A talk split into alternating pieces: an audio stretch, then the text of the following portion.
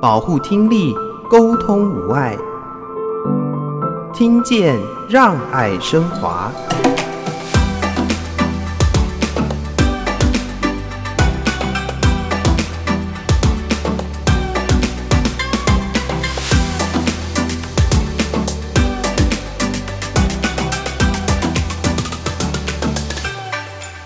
觉得最感动的一件事，有一个是外籍的妈妈，还有一个听损的小朋友。那他曾经有在家长的一个团体里面，这个课程中，他有分享，他说：“我很爱我的孩子，那每个孩子都是独一无二的。那我相信神是因为认为我有能力，才赐给我。”所以我会尽我所能的去爱他跟照顾他。他的分享很感动，也很鼓励到其他的一些家长。事实上，对我来说，听力师这份工作，或者是在所谓的儿童机构工作，很大的一个意义跟被鼓舞的地方，就是刚刚若楠姐所提到的，我们可能改变的不是一个孩子的现状而已，你可能改变的是他的一生。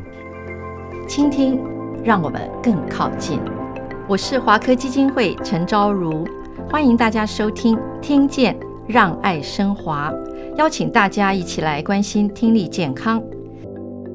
对于在慈善机构从事专业助人的工作者来说，能够把自己的专业协助需要的朋友，真的是莫大的安慰。今天我们在节目当中要为听众朋友介绍成立二十六年、服务超过五千个听损儿童家庭的雅文慈善基金会。雅文基金会长期投入在帮助听损孩子来学习倾听跟说话，也帮助听损儿童从无声走向有声，能够在普通教育的体系当中多元的学习、自主发展，而且依照各自的天赋展现潜能。雅文基金会最近以“学筛把关不可少，早早早疗成效好”的计划，荣获传善奖三年的补助。今天我们就邀请基金会听力师还有社工师来跟听众朋友分享。首先介绍听力师张燕明，燕明你好。嗨，若楠姐，还有各位听众，大家好。好，另外是我们的社工师郑旭宁，旭宁你好。大家好，我是基金会的社工师旭宁。两位都非常的年轻，我们稍微介绍一下，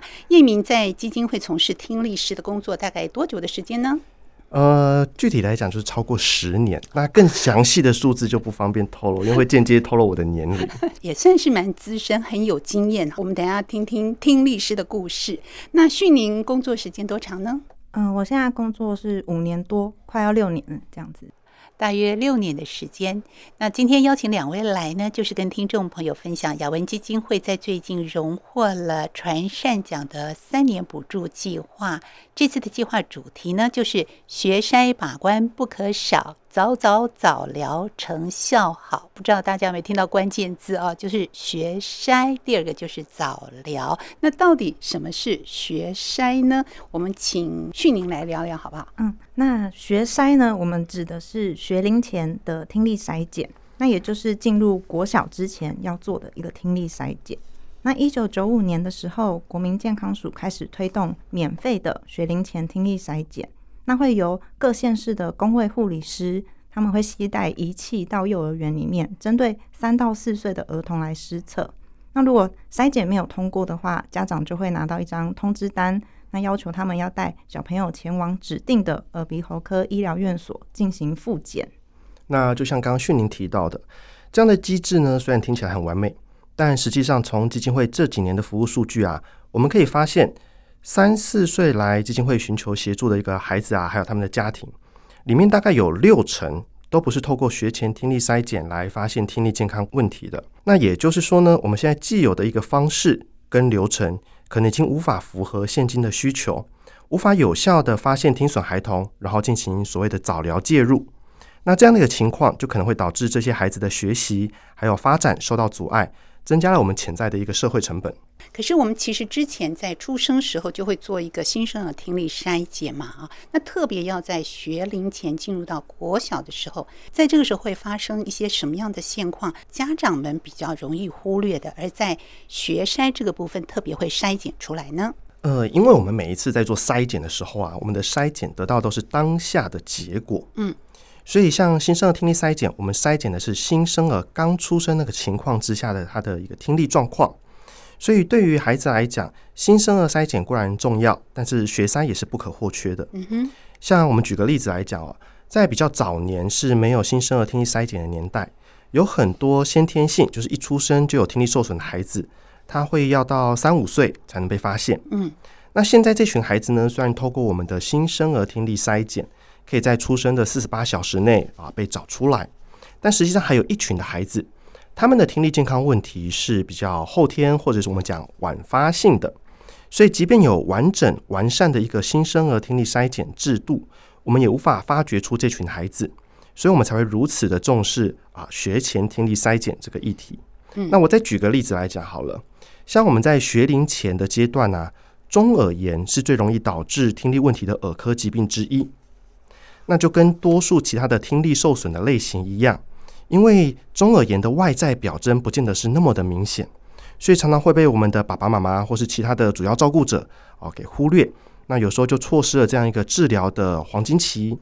造成暂时性或者是永久性的听力损失。那这些问题也都会影响到孩子各项的发展啊，不管是语言的学习，甚至我们讲认知、社交、情绪等等的，都会受到影响。所以可能还会有一些我们疏忽的地方，造成孩子的听力受损。那一旦确诊之后，雅文基金会可以提供什么样的服务内容呢？那我们就是社工呢，会在前端会先收集一些相关的资讯来进行评估，比如说小朋友他的一些怀孕生产的过程有没有一些比较特殊的状况，然后还有他们的一些就医历程，或是说专业人员有给过他们什么建议。那我们也会去评估小朋友的一些整体发展听力状况，对，那嗯、我们就是会在前端呢给予他们一些医疗听力听语相关的一些资讯，那可能就会安排他们呢进行嗯、呃，像是咨询，就是可以一对一的跟听力师做咨询，或者是一对一跟听觉口语老师做咨询，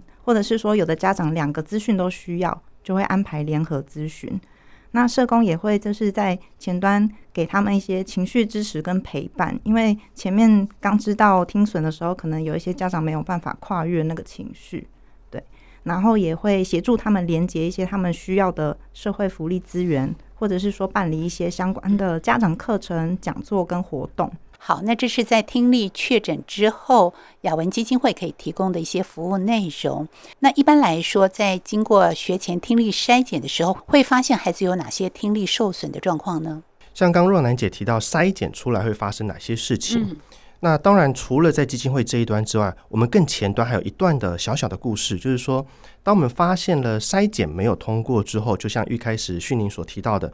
啊，会需要给他们一个通知单，然后转接到医院去。那医院会做一个所谓的叫做确诊的一个动作，因为就像所有的一个疾病哦，在做筛检的时候啊，我们是发现只有过跟没过。那没过常常会有很多的不同原因，不管是孩子当下的情绪、当天的健康状态，我们讲筛检的测试环境，甚至是这台仪器这个专业人员影响的因素实在是太多了，所以在筛检的时候啊，才会需要后续一个叫做确诊的一个过程。那基金会我们在啊不同的筛检里面扮演的角色，可能当然会有一点点的不一样。譬如说新生儿听力筛检，我们扮演的角色是说啊，今天在医院端可能筛检未通过，在医院确诊了。那确诊之后啊啊，可能医生就会跟这个家长提到说，你的孩子有听力受损的一个健康问题，那后续会需要一些教育方面的一个介入，辅具方面的介入。那这时候家长可能会不知所措，因为毕竟第一次遇到这种情形嘛。那这时候医生就会给他们一些相关的社会福利资源，好，其中就包含像是雅文基金会这样一个非营利组织。那家长一打电话来，就会接到刚刚旭宁所提到的这些一个呃后续的动作，哦，社工会了解一些基本的情况，然后看家长需要我们哪方面的协助。如果他在医疗端资源已经非常的丰富，那或许在基金会这边，我们是协助他进入啊辅具的使用跟早期的介入这一块。那有时候因为医院可能业务量是比较多的。家长在焦虑的当下，可能也无法很清晰的去表达他的情绪或他想知道的事情，所以他在医院端或许没有把问题问满问足。哦，那这时候他如果需要跟专业人员来到一个对话的部分，就会向基金会寻求协助，跟听力师、跟我们的所谓的听觉口语老师做一个对话，去了解不管是听力方面的问题，或是教育方面的一个问题。一开始知道我的孩子可能会有听力受损，情绪上还处于一个比较不安定的状态，好多的问题我是没有办法想象的。然后我需要做哪些事情，他是完全都不知道、不了解的，所以就很需要专业人士做协助。好，对，就像说楠姐刚刚提到这件事情啊，像我印象最深刻就是曾经有家长这样跟我形容，他说在医生跟他讲完这件事情的时候啊，嗯，他当下什么都听不见了，他脑袋就是一片空白的。他只看记得就是医生嘴巴不断的张嘴合嘴张嘴合嘴，然后叫他出去，然后出去了之后，他才意识到刚刚我好像应该掉泪，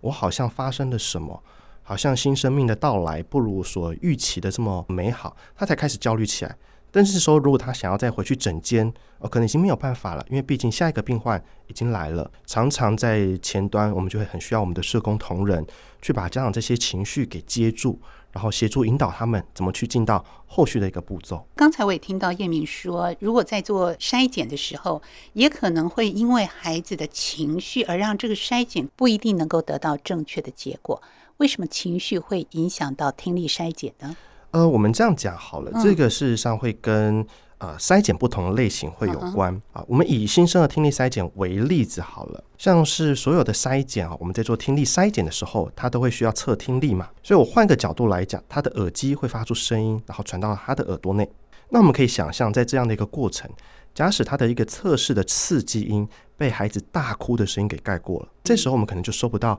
测试的刺激音。对，那呈现出来结果就是筛检未通过。嗯哼，或者是假设是学龄前的听力筛检。他的做法比较像是我请孩子听到之后，不管是举手、玩玩具啊，做出任何的反应。那这时候，假使小朋友太紧张了，我们可以想象，今天忽然间有一个穿着白袍的人啊，或者你没看过的陌生人，然后忽然跟你讲说：“我我现在把这个好大的耳机夹住你的头。”然后一戴上之后，你就哎，整个世界忽然变得好安静，就就不断的那个哔哔哔、嘟嘟嘟的声音出现。那有些孩子一紧张之下，他就不晓得我该做什么样的一个反应，嗯，僵在那里，那呈现的出来的结果也是不通过，因为给了刺激音，就孩子没有做反应，那照标准的程序来讲，它就属于一个不通过的情况，嗯，那这些问题也当然会需要很多的啊专业的引导。啊，甚至是后续的一个复筛的制度，或者是确诊的机制来把它完善。嗯，所以在学前筛检的时候，也有可能因为孩子对这个环境、场域和这个筛检人员不熟悉，所以他会显现出那种担心、害怕，尤其自己会进入到这空间里面，门一关，超级安静的，就跟我们录音室一样，对不对？呃，如果是筛检的话，有时候是在学校进行，那环境应该蛮吵的吧？怎么筛啊？所以就像若楠姐提到这件事嘛，我们讲受到外在环境干扰，所以像我之前就曾经去啊、呃、参观过不同地方的一个筛检，学前的听力筛检。嗯，那有的真的是教室可能原本是安静的状态，但刚好隔壁在施工啊、哦，那我不可能叫隔壁的那个工人停止施工嘛，那就听他哒哒哒哒哒哒哒啊，停顿啊，赶快趁这个空档筛。好，那如果过一阵子又开始哒哒哒哒，那那个筛检一定做不成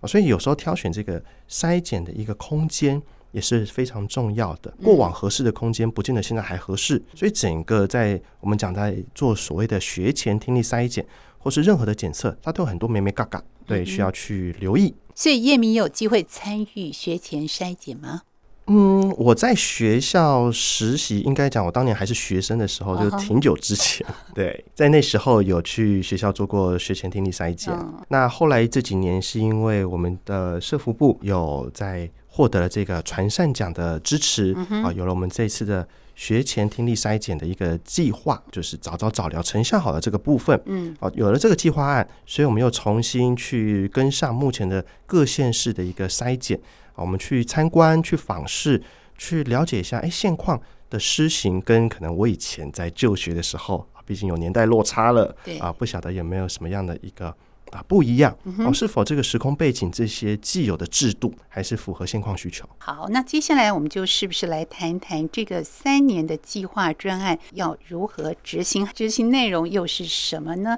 这个部分是不是请旭宁为听众朋友介绍一下？那就是为了解决。就是我们刚刚有提到的一些问题。那我们第一个呢，是有开发一种就是类似确认清单概念的一个检核工具，它有点像是听力版本的儿童发展筛检表。那我们就是将临床的服务跟研究来做结合。那第二个呢，就是我们有建置一个听语的知识库。那我们是希望可以让一线的专业人员可以有一个学习的平台，那同时也可以让社会大众可以获取正确且第一手的听语相关资讯。那第三，我们有在做学前听力筛检的推广。那我们是举办以公卫护理师为主的各县市学前筛检人员培训。那我们也有编写学前筛检的手册，还有卫教手册。那目标是希望说，可以把这个学前筛检的流程可以标准化跟结构化。那最后是听语智能培训的部分。那我们会负责培训各县市的听询辅导老师，然后学前特教老师，还有一些早疗的相关专业人员，来分享我们的一些专业知识跟能力，可以让听损孩子们有更多的在地资源。那同时，我们当然也希望说，未来有机会可以担任早疗的一个咨询委员。然后可以让这个听力的议题有机会在早疗的领域当中有更完善的一个专业咨询的支持系统。我们知道雅文基金会成立了二十多年、二十六年的时间了，帮助过许许多多的听损家庭，也让听损的孩子从听不见、听不清楚，到慢慢的可以听得到、听得清楚、听得懂。那这需要很多的人力物力的投资跟支持。那这次的专案计划服务的对象，跟我们一般熟知雅文基金会是与听损儿童家庭是不太一样的。我们主要会是先邀请，就是各县市的一些听询的辅导老师，嗯、然后学前特教老师，然后还有一般学校幼儿园老师。嗯、对，那有一些老师他们已经有接触过，像是听损的小朋友，嗯，对，所以他们可能就会很有兴趣想要报名这个课程。但如果是一般的老师想要进修的话，我们也是也是很欢迎。对，那这是三年的计划当中都有培训。嗯，就是我们目标是希望全台各县市都办理，所以我们每年都会。呃，有几个县市，然后办理不同的场次。培训课程，就是我们会有啊分不同的专业人员、嗯、啊，譬如说是针对一线在做筛检的部分，嗯，那就像刚刚旭宁提到的，我们一线目前在做筛检的是公卫护理师的这些人员，所以针对这部分呢，我们的培训内容跟方向可能主要是在如何让我们现有的学筛制度更加的完整跟结构化。然后做到各县市的一个统一，然后做到可能各校的一个统一，啊，这样的一个方向。哎，我很好奇，这个部分政府没有定定一个统一的标准吗？嗯，我觉得应该是这样讲。目前在学筛的部分，在中央主管机关，它可能是委办给各地方县市政府。那再加上一个啊，我们讲说时代的变迁，所以现在各县市政府可能早期受培训的人员不同，有的是用传承制，那有的是唯有民间机构来做培训。所以，因为大家培训的系统有一点不大一样，所以可能受到的背景教育支持也不大一样，理论原因也不大一样。那我们现在就是希望可以把这个部分都去做一个啊比较完整的统合。再加上若楠姐也知道，我们过去这三年有疫情的关系，对对，那疫情也会造成了可能筛检人员进到学校系统不容易，是。所以这三年之间，可能在各地方县市政府的啊学前听力筛检的落实度。也都会不大一样。那针对于其他的早疗教育人员呢、就像刚旭宁讲，我们有另外一个啊培训的系统，所以我们会分不一样。一个是在做筛检的人员，一个是针对教育体系或者是早疗系统的一个呃人员去做相关知能的一个培训。好，这是知能还有筛检部分的培训。那培训的费用都是全部免费的吗？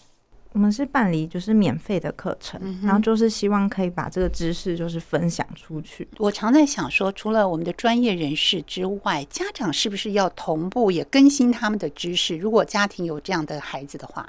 事实上，若楠姐提到这个问题，我们当初也。蛮纠结的，因为真的，我们希望如果听力这个议题被重视，一定是社会大众、照顾者都能一起被有效的提升，会是最理想的。但现阶段可能基金会我们没办法做到这么大的一个规模，那我们必须做一些啊优先顺序的取舍。那就像刚刚提到说，我们这个培训是啊不用费用的，实际上也是因为有幸获得这次传善奖的一个支持，嗯，所以我们在经费部分可以有一些啊外部资源的一个益助，对，再加上基金会自己内部的一个支持，才有办法完成这样一个比较大的项目，可以比较顺利的进行。那如果我们今天必须要把人员给扩增啊，那不但是专业人员的人培训的啊，主责讲师人力可能会不足，那对象一次啊一瞬间太多，可能对我们后续的输送系统来讲，它也会是一个很大的服务压力。我们可以想象，我一下子如果发现了很多很多的孩子，可是我后续配套制度没有完成的跟上，那我后续一样会遇到很多的问题。但如果现在我们是先从专业人员下手。让专业人员们更有意识到这些啊相关的问题议题，去做好把关，后续再做到所谓社会大众知能的一个提升啊，就像是基金会我们现在一直在做的就是听力议题的推广，嗯啊，或者是我们讲其他啊相关的听力基金会在做的事情一样，哦，那这时候它的成效就会出来了，因为。专业职能、专业人员端被提升了，那社会大众也有这个意识，所以我们整个系统它就会很顺利的可以完成前端到后端的一个输送。听起来这些因素都已经考量进去了，这个计划的确能够帮助到第一线的专业人士来进行学前的听力筛检。要执行这样的一个计划，一定耗费心力。那到底如何进行的呢？怎么样维持工作的热情？下一段我们继续请今天的两位来宾跟听众朋友分享。六六麦噪，音量控制在百分之六十，每天最多聆听六十分钟，享受生活全都六。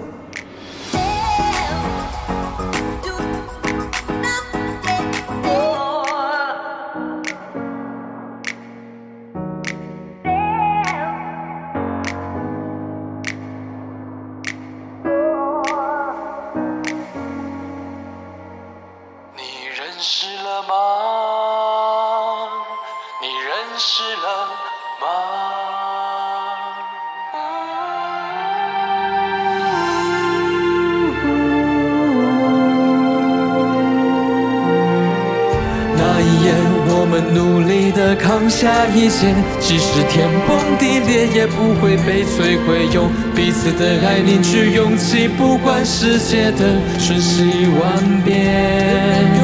这就是，这就是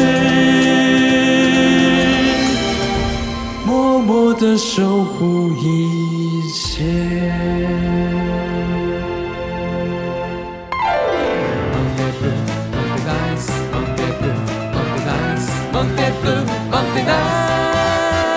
别再说不，跟着我来，抛开烦恼，别让忧郁搅扰，放下你自己，用心的倾听，丢掉成见，开拓新道路。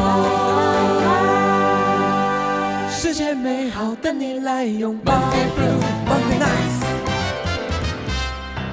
听见让爱升华，我是若楠。今天邀请的是雅文基金会听力师张燕明以及社工师郑旭宁来跟听众朋友分享雅文基金会荣获传善奖三年的补助计划，来进行学筛把关不可少，早早早疗，成效好的学前听力筛检专人员的一个培训。节目前段，我们听到两位分享这个计划的内容。我想在这么长的服务过程当中，一定也会遇到很多听损家庭他们面对的种种现况，还有让你们印象深刻的故事。旭宁要不要先跟我们分享？我觉得就是可以跟这些家庭有所连结，嗯，然后看到孩子有所进步跟成长是很有价值的。那我觉得最感动的一件事就是，我很有印象有一个是外籍的妈妈，还有一个听损的小朋友。那他曾经有在家长的一个团体里面，这个课程中，他有分享，他说：“我很爱我的孩子，那每个孩子都是独一无二的。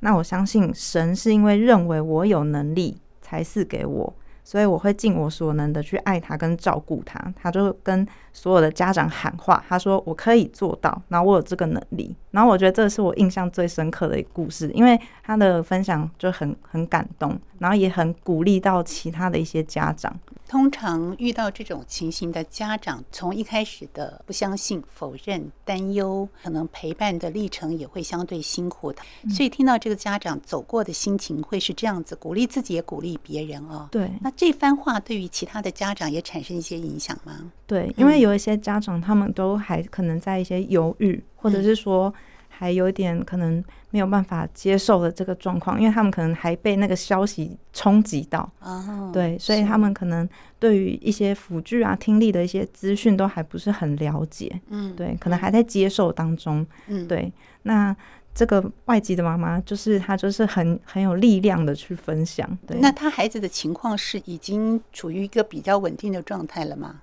在当下她她也是在刚开始的，嗯、对，这个、所以就是一个很特别的分享。真的耶，对。所以你在从事社工的服务过程里面，也会常常遇到很多不同类型的家长去面对孩子的听损问题吗？对，会有很多不同类型，嗯、有一些可能前面就是他们会搜集很完整的资讯，对他们自己也会先做一些功课。对，那有一些家长，他们就是嗯，会把握这个黄金期，会希望可以积极的进行。对，那有一些会需要比较久的时间，可能要跟一些家长的长辈啊，或是什么做一些讨论，这样子。嗯，那通常会需要一对一的来进行，包含听损的儿童或者是家庭在情绪上的支持吗？对，我们都是提供个别化的，对，嗯、所以跟家长也都是就是一对一的去做讨论。嗯，整体来说，多半遇到家长的担忧会是什么？有些可能家长会觉得说，呃，会想确认说这个听力损失的这个数据是不是确实是这样，因为他们可能觉得小朋友还小，对，所以他们想要确定更完整的一些资讯，想要得到更多的一些数据。哦，对，那有一些呢是担心辅具。嗯，因为他们可能不了解，所以他们不确定说这个辅具有没有帮助，对，要怎么观察？嗯，所以在不同阶段，他都会遇到不同的问题。哎，叶明呢？叶明在这么长的服务过程里面，也遇到很多一定有印象深刻的故事。对我来讲，印象深刻的故事要么大好，要么大坏。像我就遇到一个比较极端的例子，刚好是大概相隔一个礼拜内吧，哦，刚好是两个不同的孩子。那第一个孩子他来的时候是小朋友是听力的健康问题，一样过来寻求我们的协助。那这个孩子呢，他因为有听力健康问题，结果就被啊妈妈有点像是遗弃了，他就把他丢在医院，就有点像是费用都没有缴就落跑，就把孩子留在那个婴儿观察室。那最后呢，是由这个外婆哦收到医院的电话，才知道说，哎，有一个孙女哦被丢在医院，因为有听力健康问题，妈妈不要她了。那这外婆也联络不上妈妈这样子啊，所以有遇到这种就是可能亲生父母啊，哦，对于孩子的爱，哦，可能不至于去支持他哦，在现阶段去接纳听力这个健康问题。那结果过了一个礼拜之后，我又遇到一个孩子，他是罕见疾病。我们都知道罕见疾病的发生几率很低，可能几十万分、几百万分之一。那个孩子的罕见疾病刚好蛮特别的，它会出现一些我们讲颅颜异常，嗯。讲白话一点，就是长相怪怪的。好，那那个孩子怪的程度，就是说他可能他的啊，我们讲五官的部分，哦，跟其他人看起来就真的是很不一样。但让我印象深刻的点是，这个家庭啊，他是爸爸妈妈、外公外婆、爷爷奶奶，就是一家子的家族成员都来。然后他们来的时候，都是用一个很就是关爱的眼神看着这个孩子。呃，我们在做一些对话过程中，就有发现说，呃，有聊到说，诶，医院就曾经有专业人员问到说，诶，爸爸妈妈对于这个孩子出生啊，呃，我看你们适应的状况都还好，那你们心理上面真的都还 OK 吗？哦，那那个家庭那时候有分享这段故事给我听，我觉得印象深刻的点就是说，呃，他们说，就像旭宁刚刚提到，有点类似的故事是，他说这个孩子是上天给我的一个礼物。哦，即便我们在他啊、在做产检的时候就知道这个孩子可能生下来会有一些疾病，会有一些健康的问题，但是我们认为每一个生命啊、都是上天给的最美好的礼物。那我们可以尽我们家族，不管是爸爸妈妈爱爸爸这边或是妈妈这边啊，尽所有的力量去爱这个孩子，给予他最好的啊、一个成长啊，给予他最好的一个介入。我们相信，在我们的照顾之下，这个孩子跟其他孩子都不会有。不一样的地方，毕竟每个人一出来就是有各自不同的地方。人之所以为人，就是你我都不同嘛。所以他们把所有的疾病、健康问题都当做他只是跟别人不同的地方，他并不是他生活的一个障碍。那这对我来讲很冲击的是说，呃，这样的一个想法，这样的一个概念，他就把疾病真的变成是所谓的呃身体健康问题。他的心理，不管是在家庭，都是健康的。那对于这个孩子，我们也可以想象预见得到，啊、未来他在这样一个有爱的家庭中成长，那可以认知到说，哦，我的心灵是圆满的，所以我是圆满的人，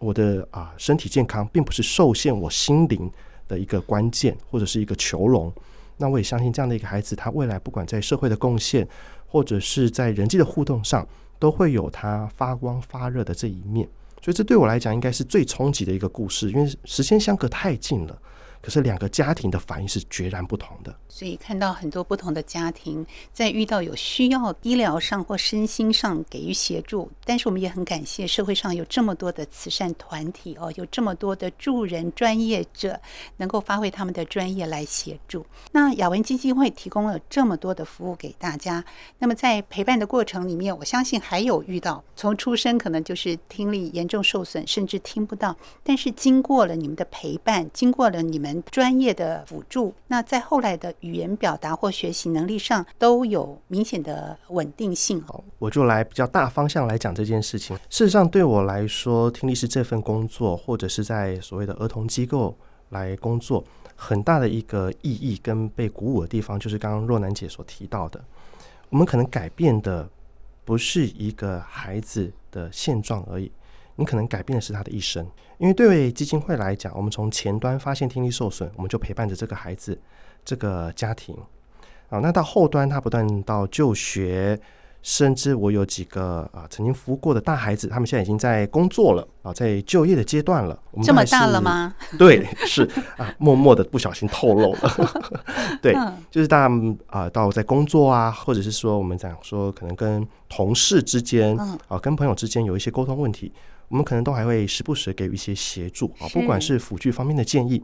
或是沟通模式的一个建议。所以在基金会来讲，我们一个理念只是希望说，我们是陪伴整个孩子啊，整个过程啊，并不是说做一个年龄切节点。我只是举个例子啊，啊，譬如说我今天哦六岁了，所以雅文基金会就不服务你了。没有，我们希望做到的事情是说，在这个孩子跟这个家庭有需要的情况下，我们就尽我们的能力协助他一起成长啊，不管是对于孩子或是对于我们。那最感动的事情，当然就是我们看一个孩子从不会说话一直到会说话的阶段啊。那甚至在早期一些观念里面啊，可能过往我们都会觉得说听力受损比较严重啊，他以后讲话就是机械声啊，比如今天天气真好这种，就是没有声调起伏的语言，或者我们可能会预期他就是以后得靠呃打手语啊过日子啊，得跟大部分的人不一样。那现阶段，因为医疗技术的一个进展，或者是我们讲说早疗，或是各项的筛检的提前，我们可以看到，真的改变了很多孩子跟很多听损家庭的一个生命。我们已经在这几年看到的是，啊，听力受损这个一个健康议题，已经越来越像我们视力受损一样。我们耳朵的辅具不再变得这么稀有，啊，不再变得这么被标签化，啊，它实际上是一个帮助我们学习的重要工具，是帮助我们克服生活困难。好，让我们的身体健康问题不成为障碍的一个重要工具，就像我们戴眼镜一样，没有错。所以在这整个过程当中，我就常常会收到啊，在各个节日来自孩子的祝福。像我曾经说过啊，教师节我们不用讲嘛，听力师节不用讲。比较有趣的是，我曾经在这个啊父亲节。哦，那我个人没有结婚，我先讲在前头啊。我在父亲节忽然间收到一个电话，啊，就是我们同仁打电话来，然后就跟我讲说父亲节快乐。哎，我看一下电话，哎，你你是不是打错了？啊，他跟我讲没有打错啊，因为你照顾我们这个中心太多的孩子了啊，所以我就代表我们这边的孩子就跟你讲一声父亲节快乐。因为你就像是父亲一样陪伴这些孩子，嗯，啊，那给予他们的照顾，帮助他们重获听听见这个世界的部分。那也常会收到孩子们一些卡片，对我们来说，这些都是最深刻的一个啊感动。来自于孩子，来自于家长们的一些祝福和感谢之意哦。再忙再累，这些都非常值得了啊！这是在服务的过程里面会遇到的故事。旭妮呢？旭妮一定有很多的故事要跟大家分享，尤其是在情绪情感上的支持。当你在服务这些家庭的时候，会不会也有些让你看到他们的成长和他们的改变，也是一个对你来说是一个支持你这份工作的一个热情呢？对，太多了，要需要想一下。但是我觉得就是，嗯、呃，刚刚若能姐讲的一些状况，其实都有就遇过这样子。嗯、对，那蛮多会有家长这种不一致的一些状况，嗯、就是比如说可能呃，比如说有一方已经先接受听损的状况，然后有一方可能还在接受中，嗯，那他们的步调可能就会不一样。因为像有一些可能就会希望说可以尽快的去介入辅具，然后去安排一些后续的疗愈课程。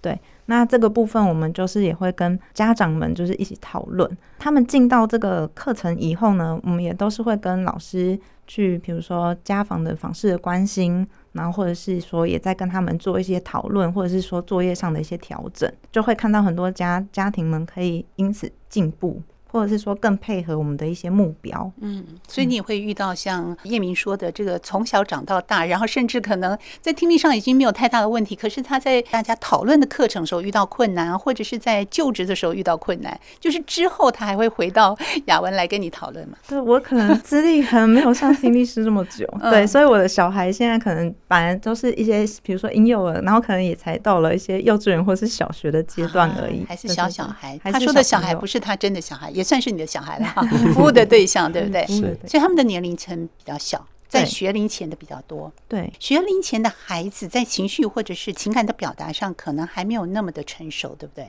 对。那通常你跟他们的对话跟语言也是不太一样的。对。那因为有一些他们可能因为受限于他听的一些状况，对，对，所以他们有一些呢，他们可能是。讲话有时候会比较不清楚，嗯，那有一些是还没有语言出来，所以他们可能只会用叫或者是哭的方式去表达，嗯，对对。那这个时候你怎么办呢？嗯，我们就还是。嗯、呃，也是会跟家长，因为有的家长照顾比较久，他们比较知道说小朋友这个时候可能情绪是因为什么状态会呈现这个动作，嗯、所以也会再跟家长做一些讨论。除了刚刚旭宁提到这一些啊，我觉得以啊我们同啊同仁共事，好，就是从不同部门来看社工这个角色来讲好了，我们一直觉得很佩服啊所有的社工同仁的一个地方，就是说很多时候就是会有一些家庭啊不一致。的状态，就像刚刚旭宁提到的，可能今天爸爸妈妈一方有接纳了，另外一方没有接纳，或者是夫妻接纳了，就长辈不接纳。对，那就说很多时候要靠我们的社工同仁去从中去做一些，不管是透过物谈也好，或者是沟通也好，去协调整个家庭也好。很多时候我们可以看到，经过我们社工啊、呃、一起的努力，哦，让可能家庭对于听力受损这些事情有了共同的目标。去啊，往同一个方向前进哦，所以从我们的角度来看，我们常常觉得哦，我们社工好厉害哦，他可以帮助整个家庭从不同的方向啊、不一致的态度啊，到可以有一致的方向。那有时候因为一个孩子来到我们基金会接受服务，在前期会有听力师跟社工师一起陪同去做服务这样子。那很多时候在听力师讲完结果或是一些比较我们讲医疗方面的一个建议之后。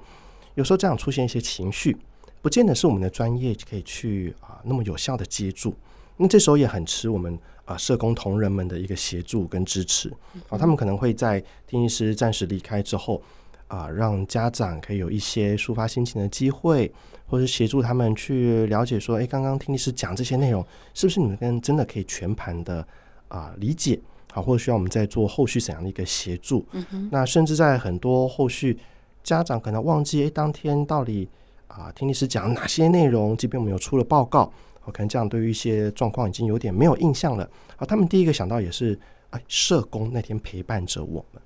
所以我觉得，相比于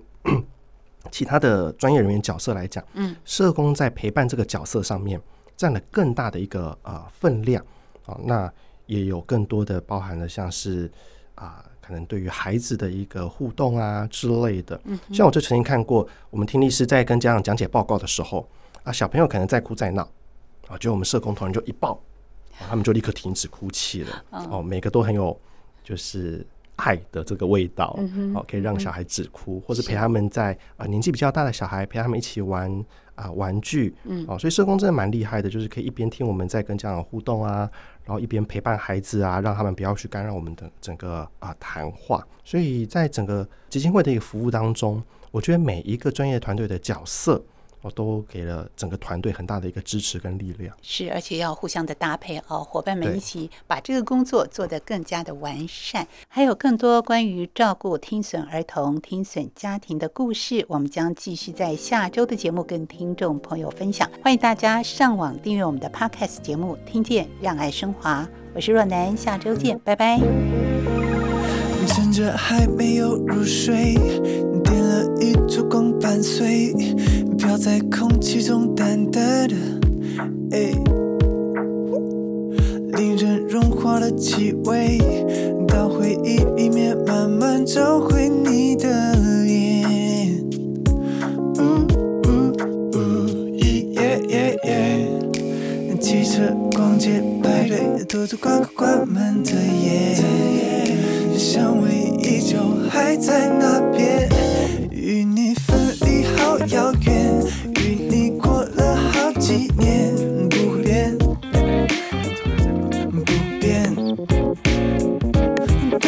照片退了颜，永远忘不掉你香香的味，不会变，最美都留给我。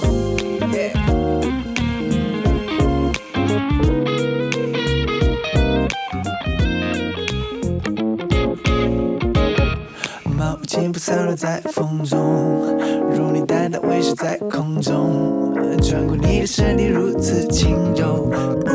呜呜呜，耶耶耶！电影、牵手、卡片，熬得快要白天